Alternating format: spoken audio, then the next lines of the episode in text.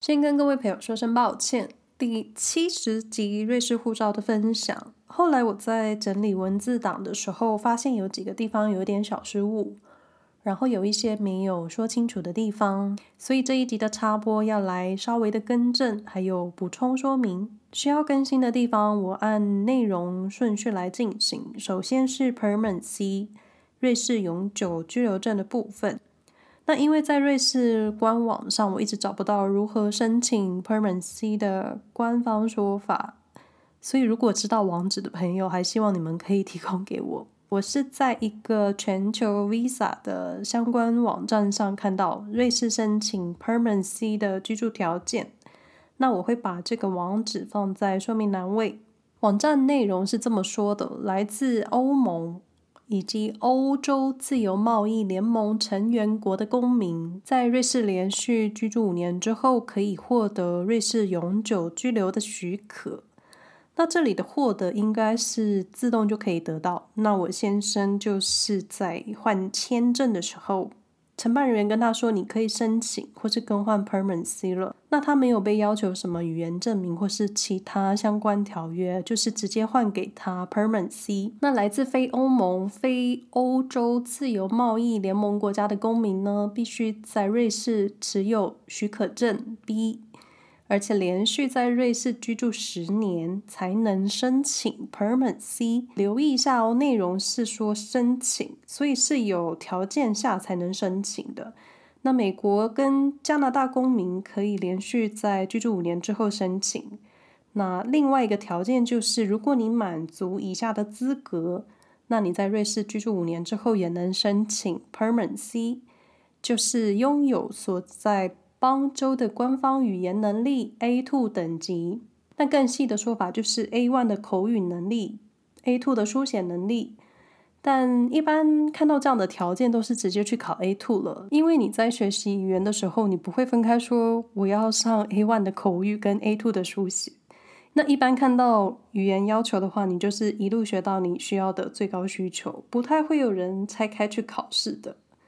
那另一个条件就是一直被提到良好的融入瑞士生活，比如说跟瑞士人的关系很好，还有跟瑞士当地的协会互有交流这种。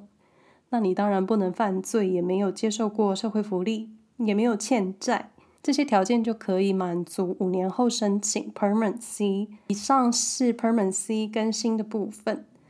那再来就是我提到了孩子的父母。只要一方是瑞士公民，那他诞生下来自动就是瑞士公民。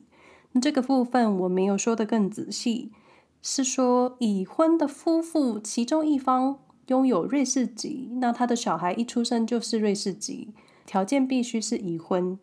那补充未婚的瑞士妈妈或是未婚瑞士爸爸的小孩，瑞士这样子的情况很多，因为你不需要结婚才能生小孩。很多人都是男女朋友的身份，然后有了孩子，但为人父母的责任是一样的，不需要靠婚姻关系。